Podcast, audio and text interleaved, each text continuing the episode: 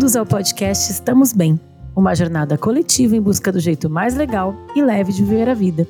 Eu sou a Bárbara dos Anjos Lima, jornalista e sua companheira nesse caminho. Toda semana recebo um convidado bem especial que vai nos ajudar na construção de uma versão mais gentil de nós mesmos. Vamos juntos? Graças, Graças a Deus, Deus é segunda-feira! Segunda Gente, eu tô muito emocionada, porque todos os recados Gente. nesse episódio de Corta Dantas, não sei o que, Dantinha, já tá, vai ser assim, automático, não preciso nem me preocupar. Exato, eu vou até me notar aqui em tempo real. Ah, preciso cortar essa parte aqui, né? Gente, somos o podcast Estamos Bem, estamos em todas as plataformas. Também você pode dar like, compartilhar. Também tem um programa no Apoia-se. Ah, isso é uma coisa que Dantas não sabe, vai saber agora no ar. Epa! A partir da. A gente tô gravando aqui o episódio 241. A gente vai até o 245. Eu vou fazer uma pausa de duas semanas e volto para os, comemorar os cinco anos deste podcast. Tem que até calcular. Eu sempre fiz, tem que calcular qual é a temporada. A gente fez primeiro, sempre até 50, né? Então é. tem que fazer aí 250 é, dividido por 5. temporadas. É. Eu vou para sexta, então, agora? É, sim. Então vamos para a sexta temporada. E agora estou fazendo um programinha para o programa de apoiadores, que depois a gente grava, Dantas, hoje, quando acabar, são cinco, sete perguntinhas. Ah, tudo. Então você que assina o, nosso, o meu programa de apoiadores, tanto no Apoia-se, e também vou tentar colocar no Orelo, é, você vai poder ouvir com exclusividade esse programa que eu estou fazendo com os convidados a partir de agora, e mas eu vou começar a colocar no ar na próxima temporada, tá, gente? Então é isso. Vou gravar até o 245, faço uma pausa rapidíssima de duas semanas, a gente volta dia 18 de setembro. É isso, eu acho que dei todos os recados. E estou aqui com o Felipe Dantas. Oi, gente! Dantas, que estou presente em todas as edições, mas é que eu tô por Mas trás. agora, exato. Eu, aliás, eu inclusive não pedi a mini build de Felipe Dantas. Felipe Dantas é Vixe, o quê? É jornalista, é podcast. Não tem, amigo. eu não tenho mini build. Deixa eu ver. Eu sou jornalista, comecei como jornalista. Aí eu virei um produtor de conteúdo audiovisual, mas também já fui roteirista, já edito podcasts.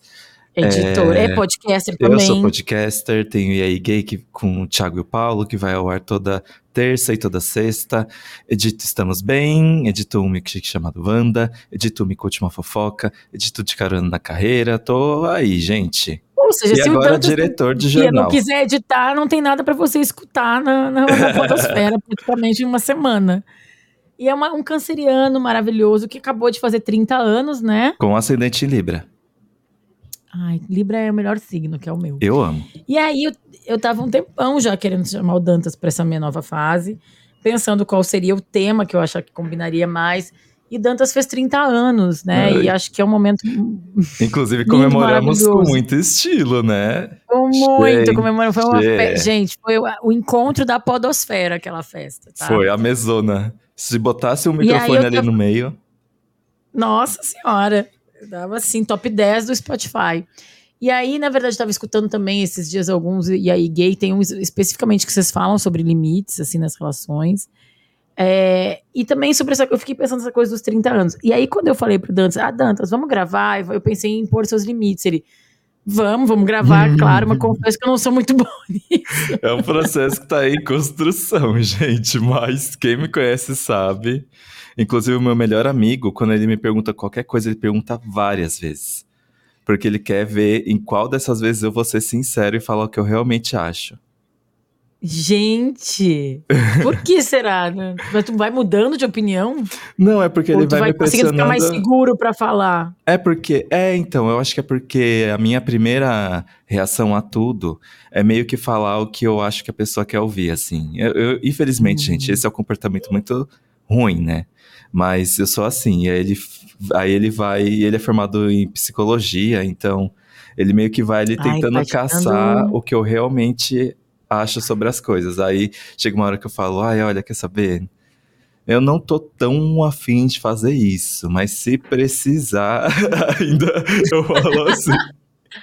Gente, nada como o melhor amigo psicólogo, né? Nossa. É, tu tem uma personalidade. Isso que tu falou, né? Que quer falar o que as pessoas querem escutar. Eu, eu já fui mais assim. Eu, eu tendo a querer agradar as pessoas, mas eu acho que com, com o tempo, com a idade, com terapia, eu fui encontrando maneiras de agradar a mim também, né? Eu uhum. estar feliz com uma situação e a pessoa, eu acho que tem um meio do caminho, que não é sempre a gente estar tá, só a gente feliz e as pessoas ao nosso redor não, mas não só elas e a gente abrindo mão dos nossos espaços, dos nossos limites, das nossas vontades.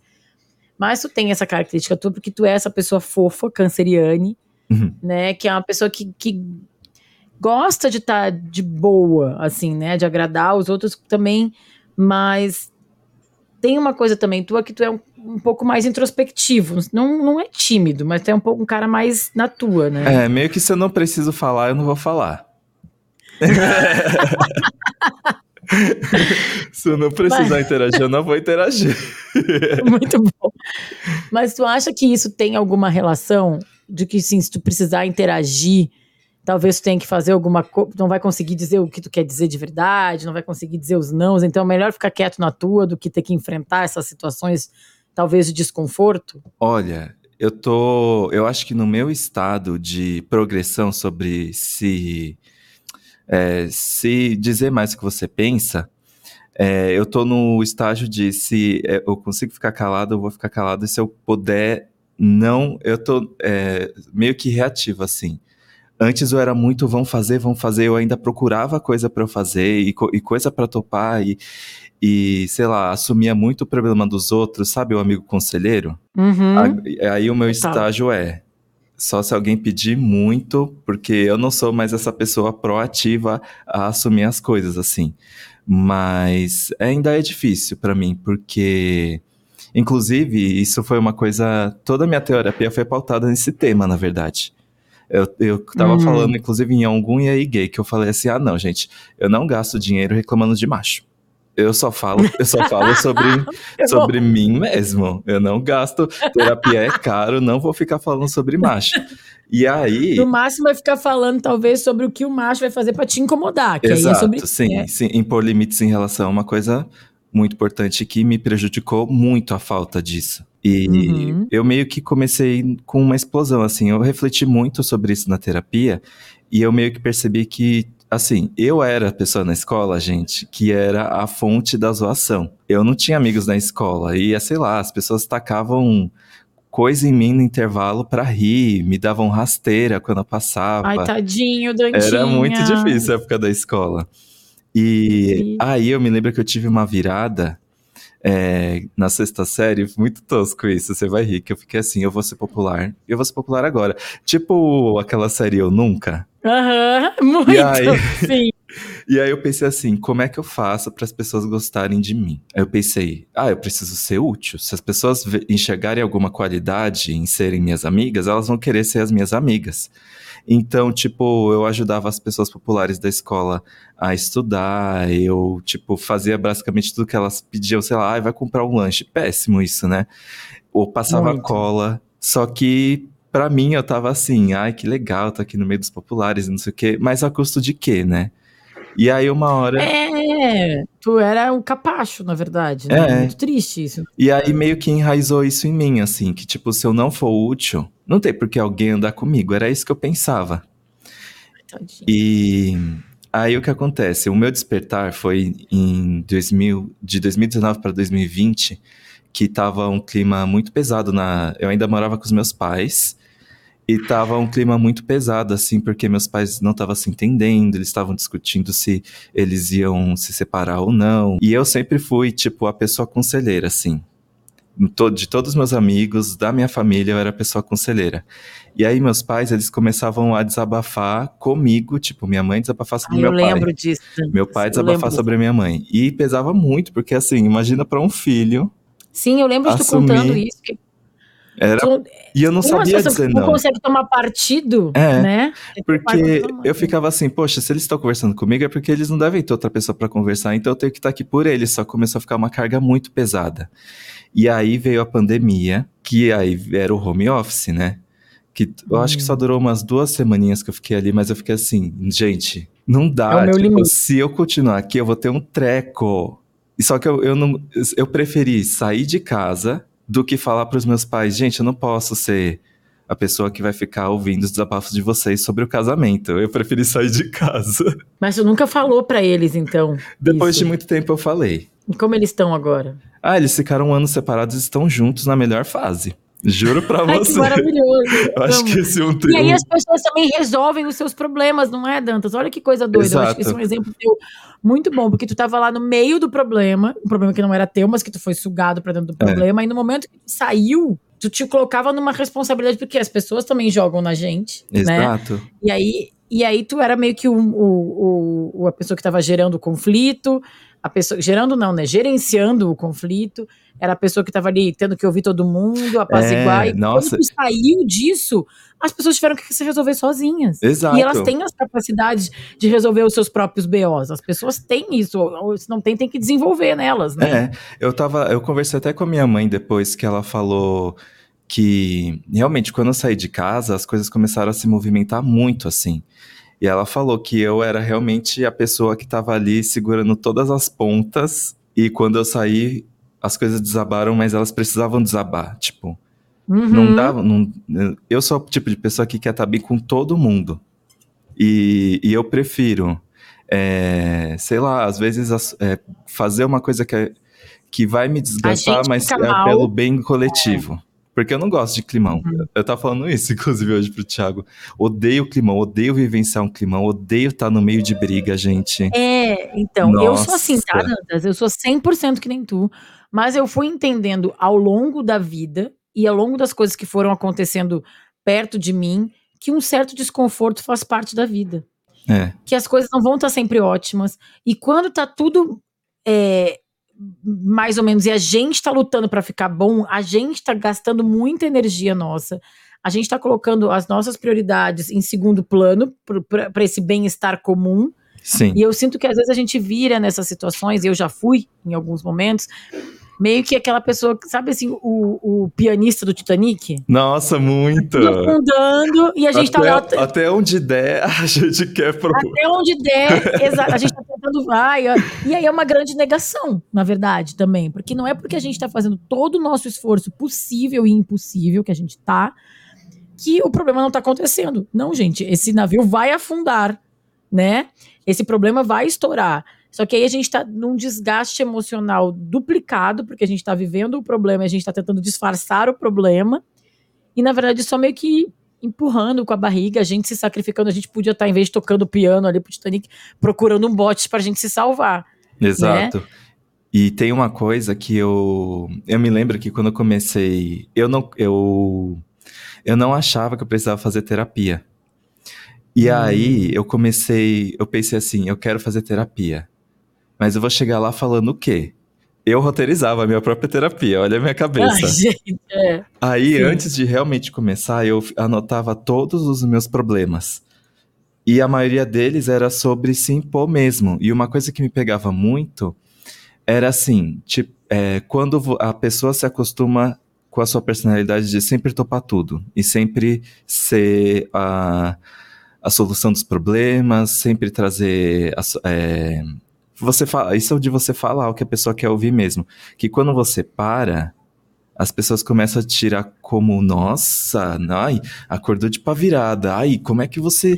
E, e, Aham. tipo, e tem uma coisa que eu acho que você também passa por isso por causa do signo, que o canceriano é o grande clichê, né? De achar que tudo é drama. E aí, às vezes, alguma coisa me irrita mesmo. E quando eu falo, as pessoas falam, ai, lá veio o canceriano, ai, olha o drama, e não sei o quê, ou tentam diminuir. E aí isso ia acontecendo tantas vezes que eu ficava assim, ai, gente, quer saber? Eu não, eu não quero mais falar sobre meus problemas, eu vou fingir que eu tô bem, porque é melhor fazer isso do que ficar de cara fechada e ouvir bosta. E aí, tipo, eu fui me fechando, assim, só que de uma forma que. Sabe, é, sabe quando você sente que você não é você mesmo num círculo social ou. Porque tu tá te podando, tu tá, tá É tipo, tudo não que. tá sendo tu. É, tudo né? que eu faço, ou vou- tudo que eu vou agir ou falar, passa por um filtro que não é natural dentro da minha cabeça. Tipo, eu ouvi isso, mas a minha reação não pode ser a reação que eu gostaria. E Uhum. aí, o tema da minha terapia começou a ser tipo, gente, eu acho que se alguém perguntar o que eu gosto de fazer, o que eu gosto de ouvir, o que, que eu gosto de assistir, se um dia eu chegar, estiver num quarto sozinho e decidir ver uma série, eu não sei nem por onde começar, porque eu só faço o que as pessoas gostam. Olha que loucura isso, Dantas. Olha onde a gente vai indo. Como é importante tu falar sobre essas coisas, porque olha onde a gente vai indo para por causa dos outros, causa, que, achando que a gente tá fazendo cumprindo um papel de causar bem-estar. E aí tu foi o quê? Te anulando é. para talvez agradar os outros, para ser gostado, mas não vai ser gostado de verdade, porque não é tu de verdade, porque tu tá te perdendo nesse bololô todo, né? Exato. E aí o que eu, eu comecei a fazer mais. Esse ano é, tem sido um ano que eu comecei a me impor mais. Que eu precisei uhum. falar muitos nãos e eu ando percebendo assim um pouquinho que tem umas reações assim, tipo, nossa, mas parece que você tá mais. E às vezes eu até fico me perguntando, será que eu tô mais amargo? Será que eu tô mais sem graça? É um pouco Só mais que... velho, né? A gente é, vai ficando um pouco 30. mais crítico, né? Mas eu acho que não, porque na verdade está sendo mais tu e a gente tem lados nossos que não são tão legais o tempo todo. É. E eu sei como a gente quer ser legal o tempo todo, a gente quer ser gostosa, a gente quer ser agradável. Na verdade, eu digo a gente, eu e tu mesmo aqui nesse caso, tá? Sim. Porque eu, eu e eu admiro muito isso que tu falou, é, de acordar mal-humorado às vezes é, eu comecei a observar as pessoas eu, eu comecei a admirar muito quem banca o seu mau humor, quem banca a sua chatice. Sabe? Eu acho que a gente não tem que jogar no outro o problema que é nosso, né? Tipo, ser desagradável, ser grosseiro, mal educado. Mas eu comecei a localizar em mim, cara, hoje eu não tô bem. Hoje é. eu tô de TPM, hoje eu me estressei com o trabalho, hoje eu tô cansada, Hoje não tô afim de ter que chegar num lugar e ser agradável com todo mundo. Então eu vou ficar aqui no meu. Às vezes eu até falo aqui pro Marcos, pra Bia aqui, dia que eu tô de TPM, eu comecei a falar, ó, oh, gente, eu vou ficar aqui meia horinha aqui no quarto sozinha, vendo uma série. Daqui a pouco eu volto, vou ser mais legal quando eu voltar. Cara, eu pensar que eu ia fazer isso há 10 Nossa. anos, eu acho que assim, seria impossível eu me dar esse direito. E aí o que eu acho que, como tu falou no começo, que eu acho que é uma evolução. No começo a gente faz, e isso que eu acho que é o impor os limites, que é, no começo a gente faz tudo pelo outro, e aí a gente cansa, que nem tu aconteceu contigo, Sim. tu cansou. E aí depois, então eu não vou fazer nada. E aí o terceiro estágio é esse onde eu tô, então te trago notícias do futuro, te trago notícias do futuro, Dantas. Vai chegar o momento, e eu acho que essa que tem que ser a meta, é chegar no momento em que vou falar que não está legal para mim.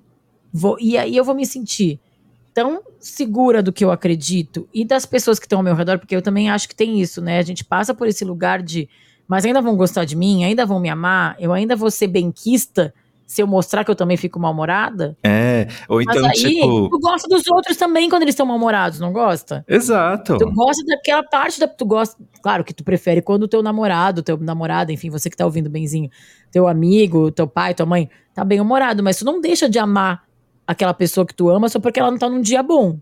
E a mesma coisa acontece com a gente.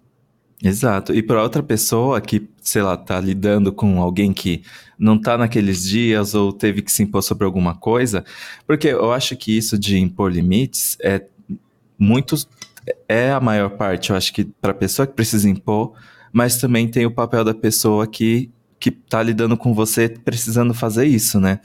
Então, por exemplo, uma coisa que eu odeio, odeio, odeio, odeio. Quando eu tô na, num dia muito. Acordei com a pá virada, o bico, tô cansado. E, e são, tipo, pequenas coisinhas assim. Ai, trabalhei demais no computador, terminei o dia com dor nas costas. Ai, muita coisa aconteceu, eu tive que ouvir bosta, não sei o quê. Aí a pessoa quer saber o que que tá. Ai, mas por que que você tá assim? Aí uhum. você conta, ah, mas aí se você tá com dor nas costas, você precisa fazer academia. Ai, você não precisa se estressar tanto com alguma coisa. Aí a pessoa fica querendo. Ah, mas é só isso, minimizar é só... Nossa, dor, né? odeio. Eu só quero ficar no meu canto e lidar. E esvaziar a cabeça e lidar com, de, com, com isso da minha forma, assim. É muito chato quando você muito... se impõe e alguém vem querer contestar. Ai. E eu acho muito legal isso que tu fala, só quero ficar na minha. E eu também, quando eu falo, vou ficar aqui no meu quarto. E quando tu conta a história dos teus pais, que tu saiu de casa, porque eu tava lendo para fazer a pauta, pesquisando, falando sobre limites. E aí tem uma questão física do espaço pessoal. Tem uma, uma teoria que eu, que eu vou pegar aqui, da comunicação proxêmica. Uhum. que é do antropólogo Edward T. Hall, de 1963. Ele fala do espaço físico, do, do espaço pessoal de cada um. E de como a gente tem um, limite de. Que, que, a gente tem que impor, senão a pessoa vai invadir o nosso espaço, não só emocional, mas às vezes a gente tem que passar pelo físico, que é isso que tu fez. Cara, tu teve que sair de casa. Tu teve que. Eu, às vezes, tenho que sair do, do, do quarto, do ambiente que eu tô, para conseguir. E essas linhas que a gente tem que estabelecer, às vezes, elas são físicas. Uhum. Porque são territoriais mesmo, porque essa, esse espaço que a gente tem, emocional e físico, ele é limitado. E aí também tá valendo é, uma, uma, psicóloga que eu amo, que eu vou falar um pouco mais sobre ela no, no Pra Ficar Melhor, que é a Thais Basile, ela fala muito sobre limites. E ela fala que só quando a gente consegue impor limites para as pessoas ao nosso redor que a gente consegue nos priorizar, nos respeitar e aprender a lidar com o tal desconforto, que é aquilo que a gente estava falando também. Que é, putz, mas eu não estou agradando. Será que eu consigo é, me bancar aqui, segurar o meu BO de não estar tá agradando? Porque, Sim. na verdade, eu estou priorizando. E aí, isso quer dizer que talvez a pessoa fique um pouco chateada, mas se ela gosta de ti de verdade, se é uma relação bem construída e estruturada, ela também vai entender lá no processo de autoconhecimento dela que ela também tem esses dias. Uhum. E que tu tava preenchendo, que a gente, né, que eu não sou mais. Muitos anos de terapia, 40 anos na cara. Comecei a cada vez mais, ainda dou umas tropeçadas, mas eu aprendi a impor limites e lidar com o desconforto, que é o mais difícil. Porque quando tu impõe um limite e fala, não quero isso, não vou fazer, não gosto, a pessoa que estava esperando que tu fizesse, ela vai ficar frustrada. E aí, lidar com a frustração do outro não é nossa responsabilidade. Ai, mas é, é tão difícil. Mesmo.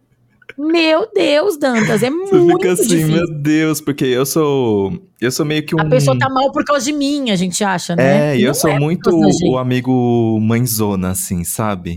Uhum. E aí eu fico tipo, ai, que droga, eu não queria gerar frustração para essa pessoa.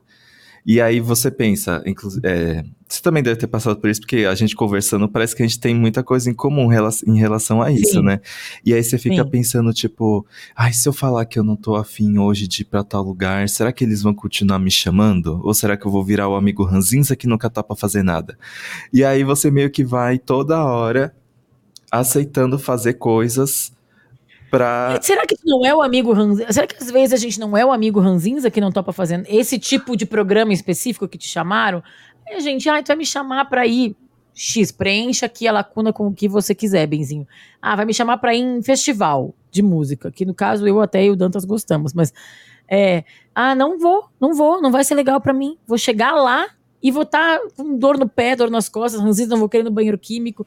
Eu falei muito sobre isso no programa com a Lu Ferreira, que é, a Lu fala, eu sou uma amiga muito mais legal se tu me convidar para ir caminhar no parque sábado de manhã do que se tu me convidar para uma balada no sábado à noite. E eu não, e eu tenho que entender, e aí os meus amigos que gostam, pessoas que gostam familiares, as pessoas que gostam de mim de verdade, têm que entender que é o meu limite, uhum. é a uhum. minha, são as coisas que eu preciso eu aprender.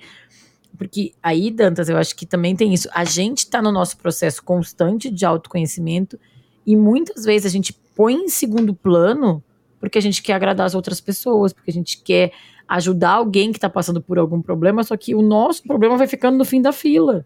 Só que ele é. vai voltar para nos assombrar mais cedo ou mais tarde.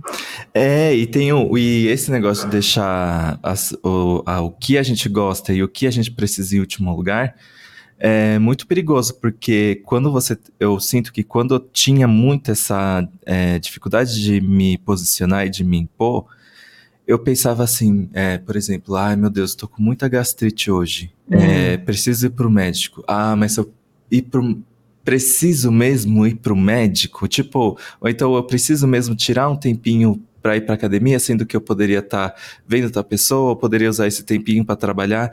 Tipo, parece que você nunca é, parece que o que você ganha cuidando de você mesmo não é o suficiente quando você é, recebe a aprovação das pessoas por ter feito alguma coisa que elas gostam. Fez sentido? É, mas... não, eu entendi, eu entendi. Isso aqui tá errado, né? Exato. A primeira pessoa que a gente tem que querer agradar é a gente. E aí, uma outra coisa que também que, eu, que aparece muito nos casos que, a gente, que eu recebi e nas coisas que eu li sobre impor limite é o que tu falou também de ai, do medo, de deixar de, de agir por medo. Uhum. Porque assim, eu tenho medo, tu falou, ah, eu tenho medo de virar o amigo ranzinza. E aí a gente tá. Não é. Aí tá. Pra mim é muito claro quando a gente fala em voz alta e eu te escuto falar é, a gente não pode agir por medo nas nossas relações. A gente tem que agir, a gente tem que conviver e viver em relações de segurança. No momento que tu tá movido pelo medo, essa não é uma relação saudável. É. Né? E aí, de novo, cabe a gente falar para as pessoas, porque também a gente tem que ter essa autorresponsabilidade, porque se a gente estava sempre fazendo de um jeito, as pessoas estão acostumadas a receber daquele jeito. A primeira vez que tu diz um não para alguém que tu sempre disse sim, a pessoa vai ficar chocada, talvez ela não entenda, talvez ela insista, talvez ela fique magoada contigo. Já aconteceu comigo, eu disse um não pra uma pessoa que eu sempre falei sim, eu falei, agora eu não posso. A pessoa ficou muda, assim, passada, sabe? Nossa, tipo, entendo. É, e aí eu falei, é, não, não, não dá para mim, é meu limite aqui, eu tô cansada, é, não, não tô afim, não gosto, faz tu por ti, não vou poder fazer. E aí eu tive que conversar também. Aí vai também no nível de intimidade que tu tem com essa pessoa. Eu fui conversando bastante ali, entendendo nas arestas da relação o que eu podia até. Aí, claro, também não precisa ser tão. Porque às vezes parece que a gente precisa ser muito radical, né? Aí vai achando um meio termo que onde tu te sente respeitado. Só que o importante é que a gente tem que ser consistente. Porque se tu impõe um limite, se diz um não, e aí depois tu diz três sims, as pessoas não vão entender que isso é não. É. E hoje que eu sou mãe, isso fica claro quando eu tô educando uma criança. Não adianta eu falar pra Bia que ela não pode comer doce antes do almoço, se um dia eu deixo, outro dia eu não deixo, outro dia eu. Ai, tá bom, só hoje, vai, que é sábado. Ai, só hoje que é feriado. Ai, só hoje porque o almoço vai demorar. Não. Ela não vai, a gente não vai entender enquanto a mensagem não for clara. O que não pode, não pode. Não às vezes pode. Só se esse às vezes aí for muito deixado claro que esse às vezes vai ser só agora mas o, o padrão tem que ser o não. É, Aí de vez a cada 10 nãos, um sim, ok. O que não pode é um não, um sim, um sim, um sim, um não, um é. não, um não. Senão sim, você sim, acaba. sim. As pessoas começam a ter a impressão de que você é uma pessoa contornável, assim, né? Tipo, ah, não, Exatamente. mas se você pedir com jeitinho, ela vai, ela vai querer. Porque aí a pessoa já sabe que você não consegue sustentar, né? O seu não. E, e aí, nisso, vale muito a imagem física mesmo, que eu falei dos limites. Porque a pessoa acha que vai te contornar. A palavra que tu disse é perfeita.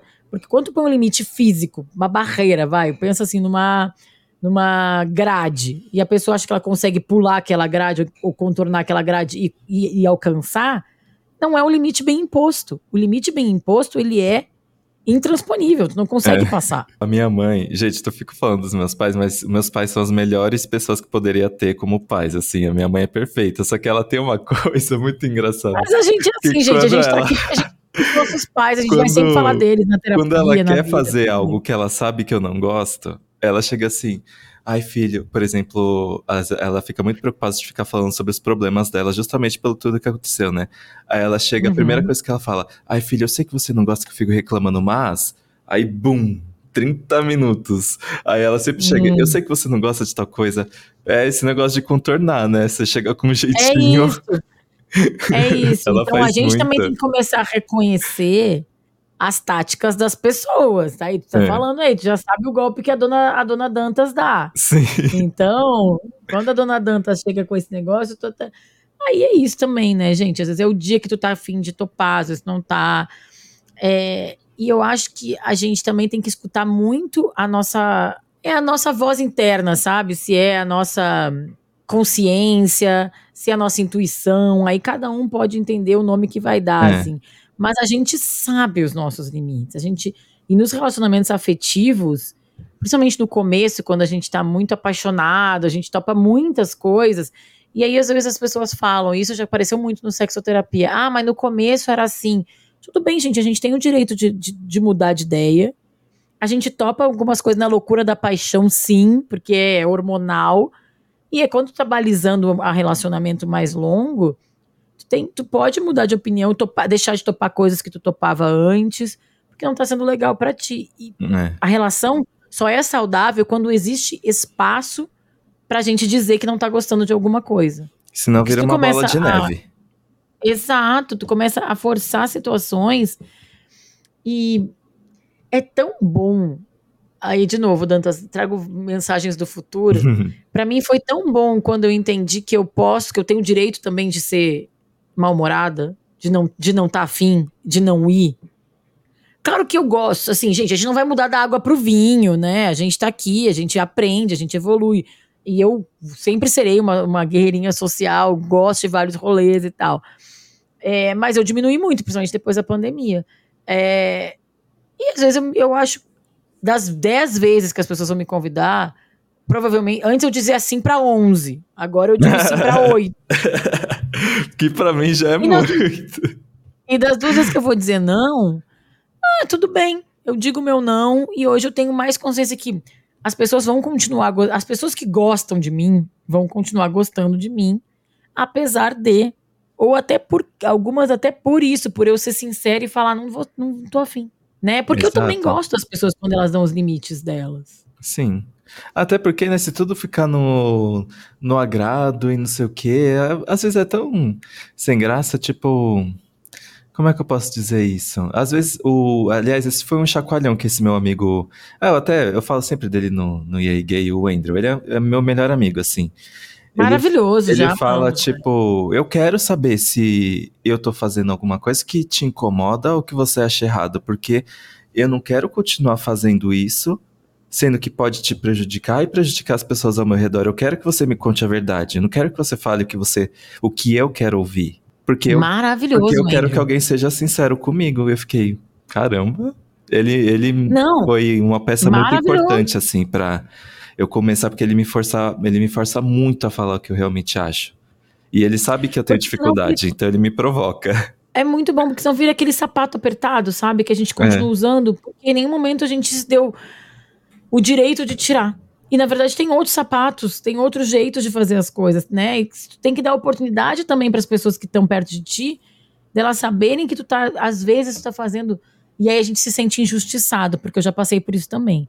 A gente move mundos e fundos por uma pessoa e aí ela não dá valor. Mas ela nem sabe que tu tá fazendo isso, porque se ela pediu, tu disse que sim. É. Ela nem sabe que tu tá sofrendo, que tu tava cansado, que tu te estressou, que tu prefere ficar em casa, que tu não gosta de lugar cheio, tarará, porque tu disse sim. Aí, porque em alguns momentos numa amizade, num relacionamento, enfim, familiar, afetivo, tu vai ter que fazer algumas coisas, talvez até que tu não queira tanto, porque a outra pessoa precisa. Só que aí tá claro, olha, hoje eu vou precisar de ti, amigo. Hoje eu sei que tu não queria ir, mas eu tô muito mal, eu preciso de companhia. Aí tá claro todo o esforço que um tá fazendo pelo outro, né? É. Que senão, gente. E às vezes e, e fica até mais fácil de ceder porque você sabe que tem ali um sentimento envolvido. Não é só uma coisa que. Ah, a pessoa só quer que você vá por ir. Não, é porque você vai fazer um, a diferença, né? E eu tava pensando uhum. aqui também, Bah, é, a gente falou muito sobre relacionamento, mas no trabalho, eu acho que é muito importante a gente se uhum. impor, por, no sentido de que, por exemplo, quando você só vai aceitando o que você. É, o que as pessoas impõem a você, ou que você. Ou quando você exerce um trabalho só para agradar a pessoa, você faz exatamente o que a pessoa quer que você faça. É meio que chover no molhado, assim. Por exemplo, já vai fazer 10 anos que eu trabalho com Fê. E eu uhum. considero o Fê o meu grande mentor, assim.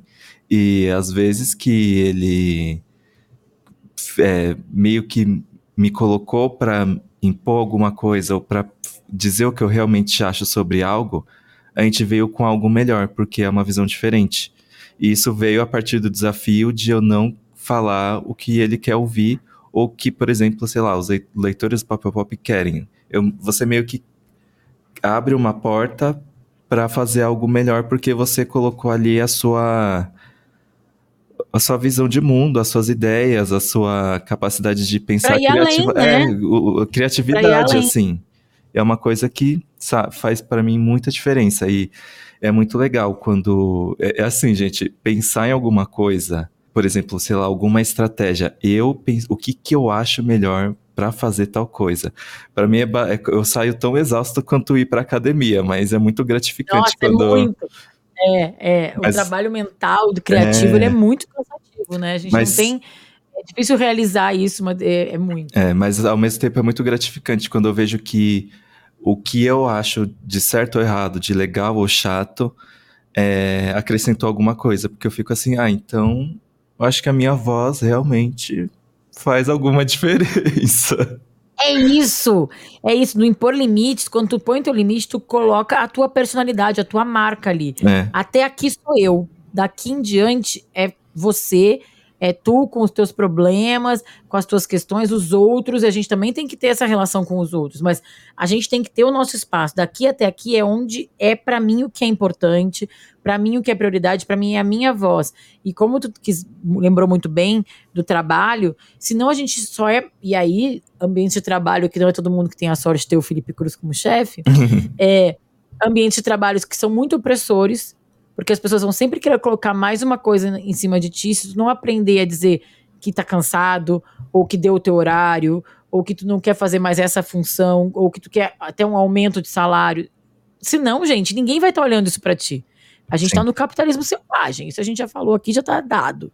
Então, se a gente não impor os nossos limites, não mostrar as nossas vontades, talvez alguns lugares sim, a gente tem diálogos sem pessoas abertas, a gente tem pessoas que estão ali olhando para todo mundo, mas o padrão é a gente tem que ser a nossa voz. Ninguém vai querer ficar olhando pra gente. E aí, o que eu acho que é o, o mais legal do impor os limites é, é também, e é isso para todas as áreas da vida, é sou eu lidando com as minhas questões, me colocando em primeiro lugar, olhando para mim, me colocando como centro do meu mundo, da minha vida, que é o que a gente é. E aí o outro, que talvez em algum momento tu vai barrar no teu limite, ele vai ter que lidar com as frustrações dele, com os problemas dele, vai colocar as prioridades dele e impor os limites dele. Quando o limite bem imposto, a gente se encontra na fronteira. Exato. Todo mundo vai até onde consegue e a gente dá a mãozinha ali, que nem os dois vizinhos ali, sabe? Dois velhos rabugentos, aquele filme, em cima da cerquinha branca dá a mão. Sim. Eu acho que essa é a meta, sabe? Todo mundo ir até onde consegue sem se machucar e dar as mãos e seguir juntos. Ai, arrasei. Vou até pros casos agora. Nossa, eu também. Eu tava assim, ai, gente, eu. Eu, sou, eu, eu, eu aceitei pensando, eu acho que eu sou a pior pessoa para falar isso. E, já, e aqui, estamos aqui com 40 minutos de primeiro bloco. Arrasou, Dantinhas. Não, adorei o que você falou. Tá tudo maravilhoso. Por isso, vamos aqui, ó, com mais conteúdo ainda no Não Estamos Bem. É a sua vez, Benzinho. Tá passando por algum problema? A gente vai te ajudar. Toda terça-feira eu faço um post nas redes sociais do Estamos Bem, revelando o tema do programa e convidado e convocando geral para mandar os casos para podcastestamosbem@gmail.com. Mande o seu. Dantinhas, eu vou ler. Quer ler o primeiro ou quer ler o segundo? Eu leio o primeiro. Será que sou realmente a chata da relação? Olá, benzões. Me chamo Stephanie podem usar meu nome, ainda bem porque eu já falei. Tenho 30 anos e conheci o podcast há pouco mais de dois meses, mas já maratonei quase tudo. Sou Uau, Ariana. Stephanie. Nossa, é muito. Se... Rápida, né? 240 dois episódios. Meses, são 60. Ela ouviu mais de dois por dia. Gente, adorei essa conta rápida que o Dantas fez jamais. eu não sei porquê, mas eu sou muito bom com matemática lógica, mas é, é o meu limite. Estamos juntos há nove anos, sendo cinco morando juntos. É bastante tempo. Temos essa. Temos uma relação. Ela tem 30, ela tem a tua idade? Ela tem, Exato, eita! Nós conheceu com 21. 20, 20, é. 21. Temos uma relação ótima no geral, mas geralmente nossos maiores conflitos são em relação aos limites que estabeleci em relação às saidinhas para bares e afins. Eu não bebo cerveja, raramente bebo drinks. Então, definitivamente, bar não é um local que eu gosto de frequentar. Porém, sou casada com um sagitariano raiz. Ixi, gente. Ai, gente, imagina essa combinação do rolezeiro, rolezeiro mor, que é o sagitariano. Exato. Com a, a Ariana antissocial. Imagina o Thiago Eita. Mal-humorado porque tem que sair. Bom, vamos lá. Que ama estar com os amigos e sair para tomar umas cervejas. Nosso combinado é que ele não deve chegar de madrugada e tentar dosar a quantidade de dias de bares no mês. O problema é que tenho traumas de infância relacionados a bebidas, pois sofri muito com meu pai. Então, meu marido pode até cumprir os combinados certinho, mas o fato dele chegar bêbado me incomoda muito. Ele sabe de tudo isso, tenta na medida do possível não causar conflitos, mas ele é muito de boa. Não tem nada do tipo que eu faça que o incomode. Então parece que eu sou a chata da relação. Me ajudem. Será que sou realmente a chata ou apenas sei falar sobre os meus limites?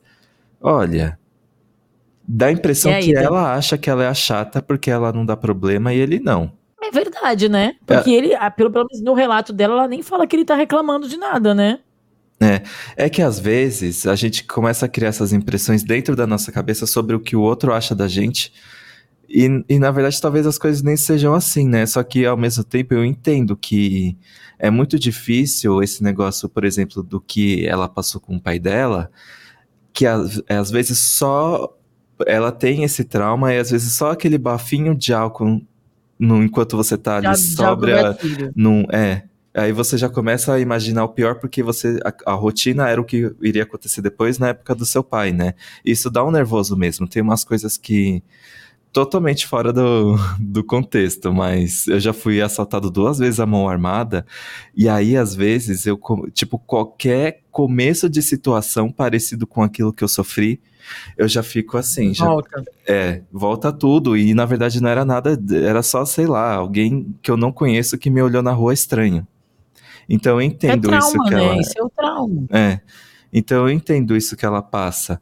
Mas é que também eu não sei. É porque nove anos disso já daria também pra ela ter um conforto de que não vai acontecer. É que o trauma, e isso fala, se fala muito na neurociência, eu tô estudando muito isso, que agora eu vou começar uma pós. Eu achei coisas, né? chiquérrimo isso. né?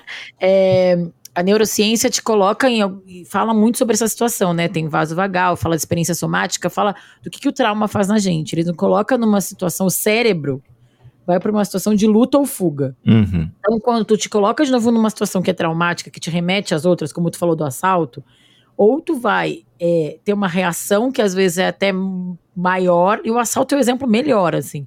Porque às vezes tu vai reagir a um assalto, que é uma coisa, ainda mais um assalto à mão armada, que é uma coisa super perigosa, que tu pode sair ferido, ou ainda pior, ou fuga, que é tentar sair daquela situação. O assalto é o mais claro.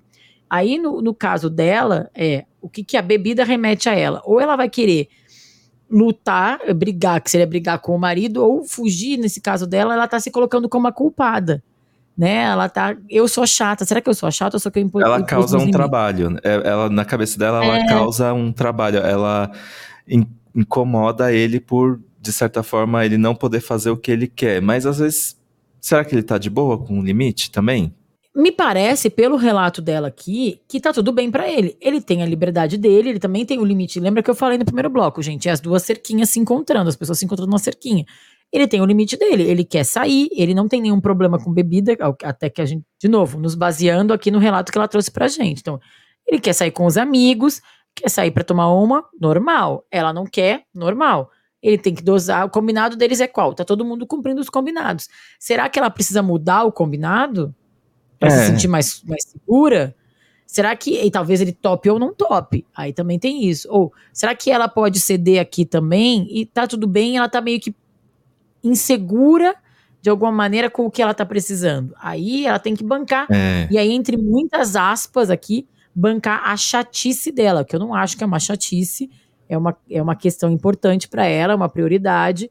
Então, eu acho que ela sabe falar sobre os limites dela, os limites dela são esses, e ele topou. É, Então, Eu acho que a, frente, a é. raiz do, desse caso aqui é essa frase: não tem nada do tipo que eu faça que o incomode. Então parece que eu sou a chata da relação. Dá a impressão de que ela parece que ela é chata porque ele nunca se posicionou sobre tipo alguma. Às vezes tem alguma coisa que você possa fazer que incomode ele, mas ele é totalmente tranquilo ele em tá relação bem a resolvido isso. em relação. É. Também não é perfeita, né, gata? E também deve isso também não é te, te tornar uma chata. Sabe? É, são as suas, exigências, seus limites. Acho que tá tudo bem. E eu acho que a gente tem que bancar os nossos limites. Que aí eu acho que sim é a parte difícil. É. Às vezes vai ser, como a gente falou, eu e o Dantas, é dizer não pra um rolê, se sentindo culpada, achando que a pessoa, meu Deus, não vai mais gostar de mim.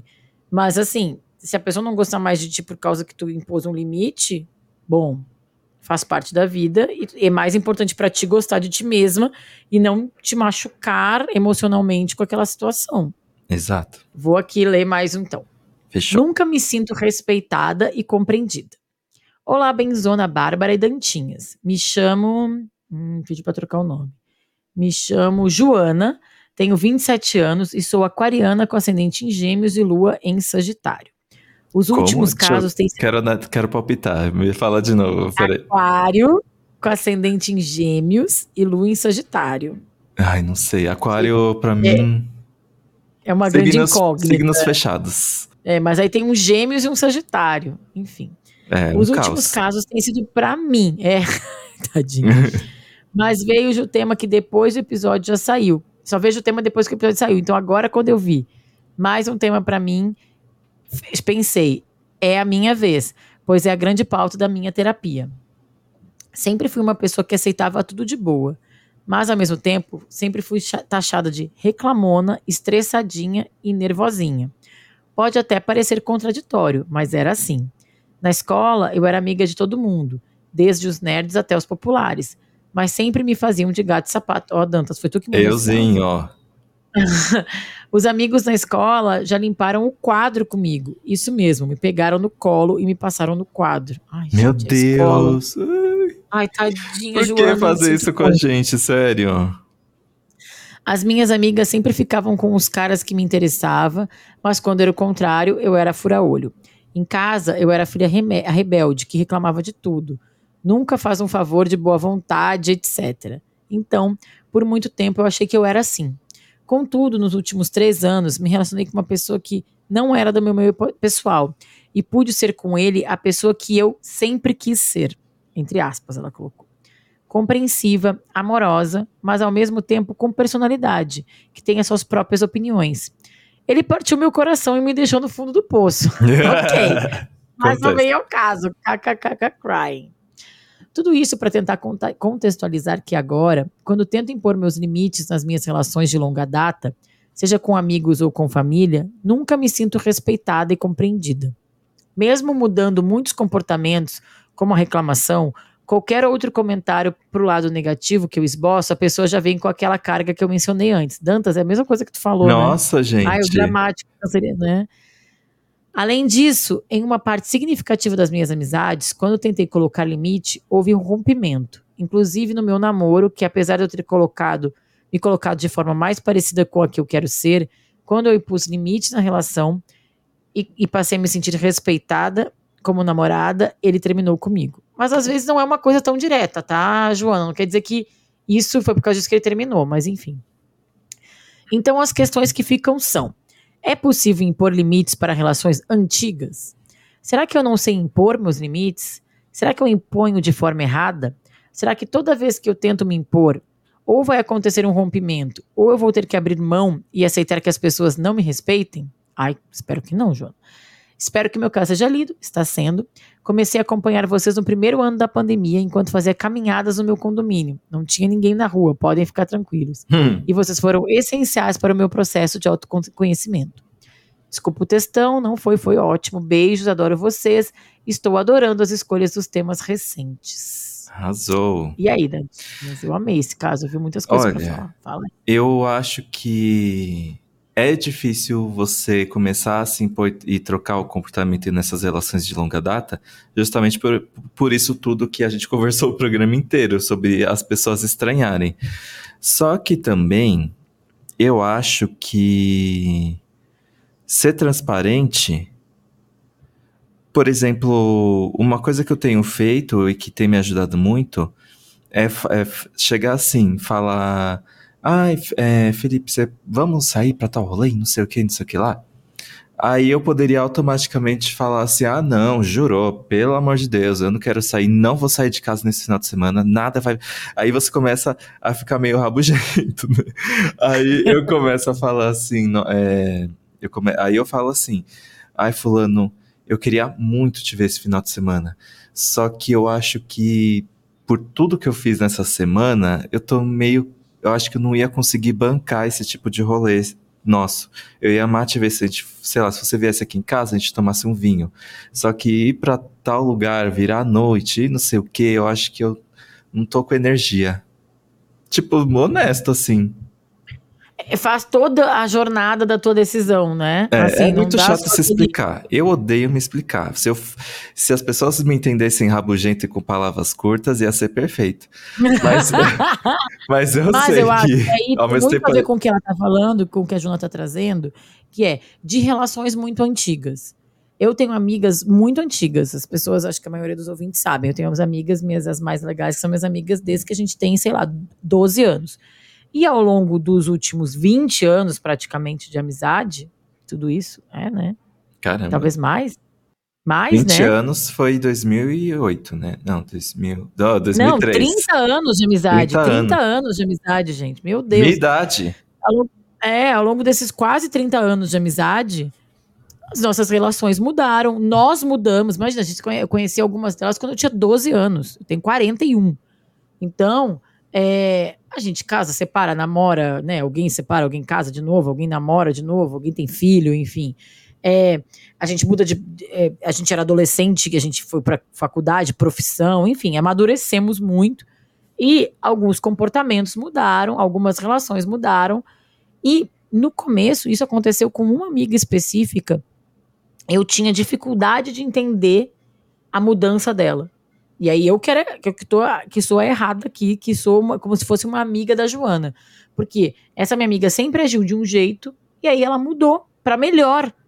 Só que eu não, eu meio que não acreditava que ela tinha mudado, porque eu estava uhum. acostumada a me relacionar com aquela minha amiga de 18, 20 e poucos anos. E aí, aos 30, ela já não estava mais assim, agindo daquele jeito, porque, enfim, ela amadureceu.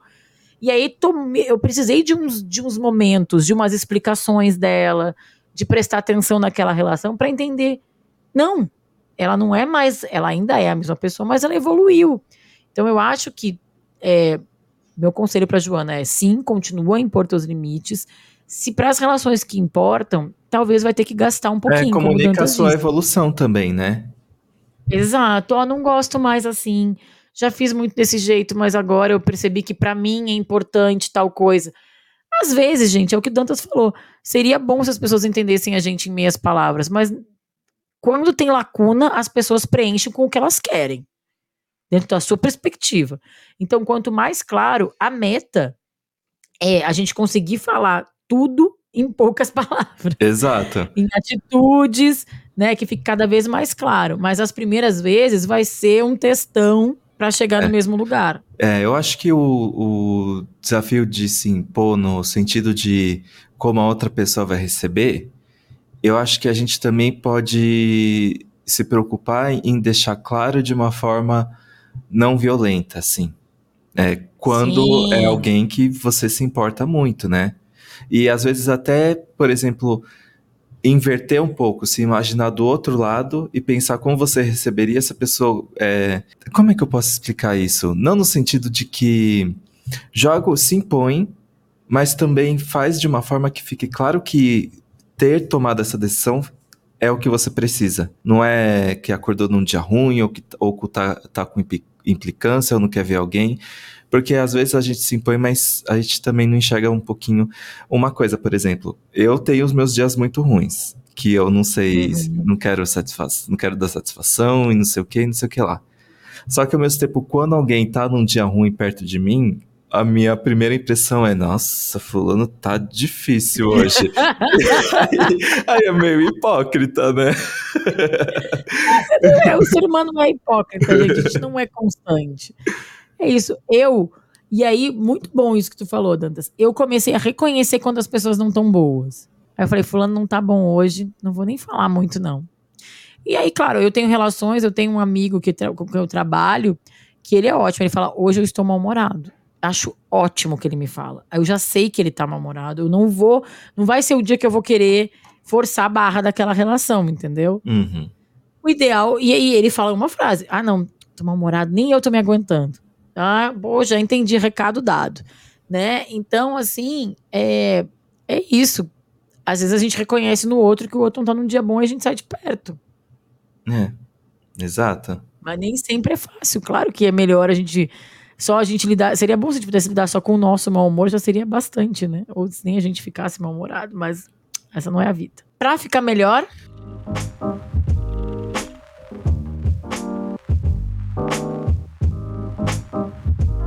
Ó, Dantinha, você arrasou, você trouxe muito conteúdo. melhor. Ai, eu tenho uma dica. aqui a gente dica Ah, desculpa até. filmes, séries, livros, eles já, né?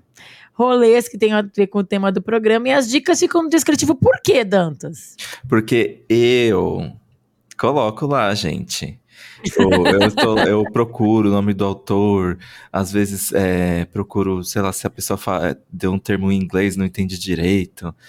Bota na descrição, tá tudo na descrição bonitinho, gente. Eu acho que eu só não coloco Amorzinho. o link porque não, não sai linkado no- nos streamings, senão eu Porque a colocaria. pessoa também pode dar o Google dela também, né, gente? Vamos lá, Benzinho, né? Não deixa Exato. todo o trabalho pros outros. Eu vou indicar primeiro, Dantas, aí depois tu termina com o grande finale. Fechou. Eu vou indicar que eu falei um pouco dela lá no começo do primeiro bloco. O perfil da psicóloga Thaís Basile, é Thaís com TH, basile.psi. Ela é uma psicóloga de família, é psicanalista, especialista em psicopedagogia, fala muito de dinâmicas familiares e ela tem um conteúdo muito legal sobre limites, assim. Ela fala muito sobre isso e ela falou especialmente muito sobre esse assunto num episódio do Bom Dia Óbvios, que é o podcast da Marcela Ceribelli. Foi o episódio 195, chama Laços e Traumas de Família com Thaís Basile. Uhum. Eu acho que ela é colunista da Vida Simples, ela tem curso, ela fala também sobre como impor limites para quem é pai e mãe, nos filhos, nas, nos pais também, que tem a ver muito com o que o Dantas trouxe aqui também. É, ela fala de infância, mas ela fala de, de vida adulta. É muito interessante o conteúdo dela. É, acho que vale a pena dar uma conferida. E esse episódio do podcast do Mundial Óbvios, elas falam muito, ela e a Marcela, sobre limites e sobre é, como a gente consegue mesmo, né, de forma prática, colocar na nossa vida, mas ela também faz uma, uma linha do tempo psicológica que eu acho que é bem interessante. Arrasou. Eu tô um pouco me sentindo que eu vou cair com a audiência, porque eu vou sugerir uma coisa que não é muito público-alvo aqui desse podcast, eu acho. Mas eu vou, eu juro que eu vou falar de um jeito que vocês é, vão achar legal, gente. Eu preciso recomendar. Se tem a ver com o tema, eu preciso recomendar um anime. Desculpa, gente, eu preciso. Eu amo! A Bárbara não, sabe que eu indicar. sou muito dos animes e Eu muito amo, dos eu- eu, mangás, amo, gente. eu amo que tu indica, acho que é tudo o teu jeitinho, eu gosto, vai. E eu gosto só que eu que- aprendo contigo. E é um clássico, gente. É um dos melhores animes já feitos. É, se chama Evangelion. E tem muito Evangelion, não Evangelho, tá? Se Tá em que tem algum um pouquinho. lugar? Tem na Netflix. E o que acontece? É um anime antigo, de, dos anos 90, que ele conta a história de um Japão que ele foi já devastado uma vez por conta de, de umas coisas que eles chamam, uns seres que eles chamam de anjos, mas ele não é aquele anjo que você imagina lindo. Eles são meio parecidos com alienígenas, assim. Que eles estão procurando alguma coisa na Terra, e aí, 15 anos atrás, eles é, acabaram com a humanidade, que eles chamam de segundo impacto.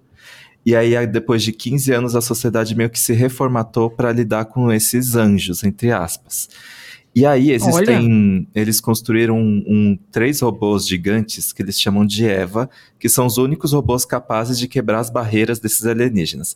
O que acontece? Tudo que eu tô falando agora parece um anime de ação, caramba, robôzão Nossa, eu, eu alienígena. achei. aham. Só que ah, começa a ficar interessante quando o protagonista desse anime, chamado Shinji, ele é escolhido para pilotar um desses robôs. Não é qualquer um que pode chegar lá e pilotar.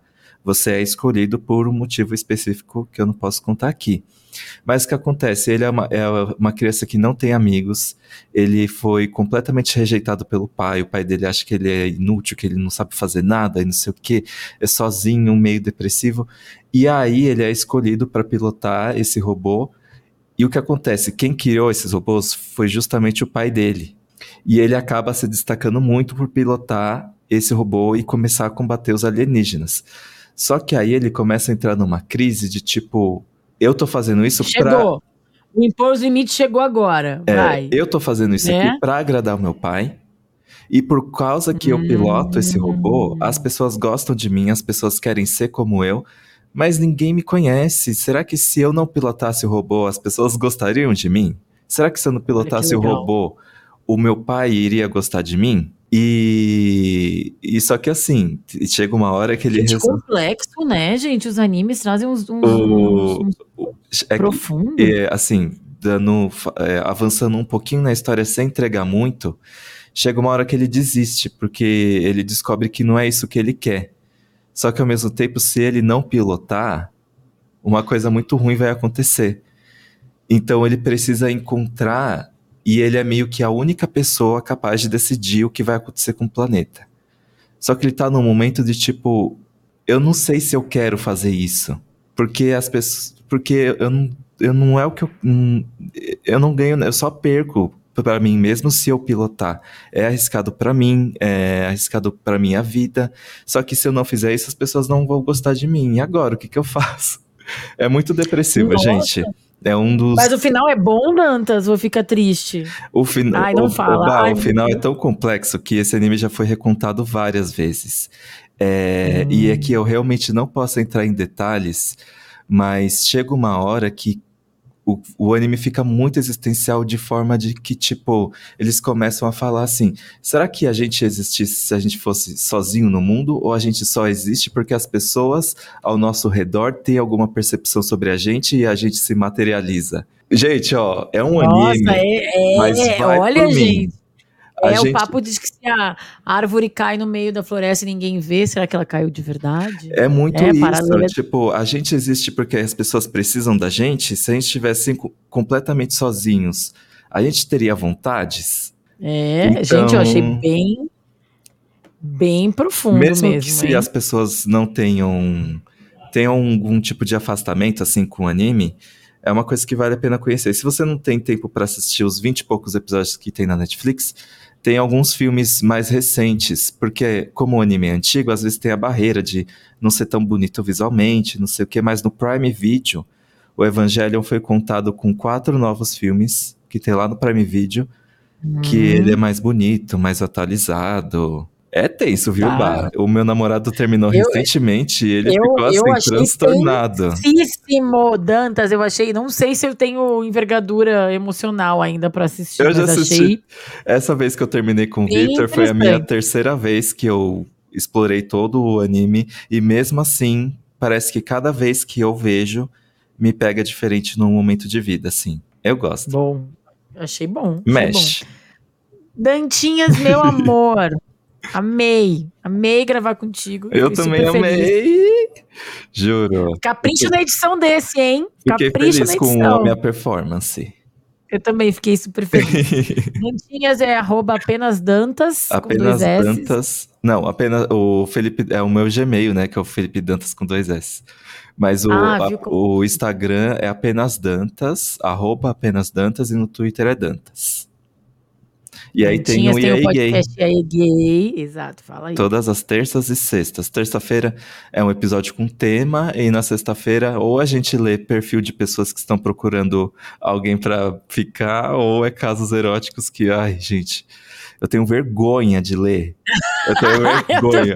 Hoje eu li um que eu fiquei assim, não acredito que tanta sujeira tá saindo da minha boca, meu Deus. Culpa católica. Benzinhos, obrigada por ouvirem até aqui. Semana que vem tem mais. Um beijo. Beijo. Você ouviu o podcast Estamos Bem? Segue a gente nas redes sociais. Somos arroba podcast Estamos Bem no Instagram e arroba Estamos Bem Pod no Twitter. Eu, Bárbara dos Anjos Lima, sou arroba da Bárbara em todas as redes sociais. Quer mandar um caso, sugestão ou trocar uma ideia comigo? Escreve para podcastestamosbem@gmail.com.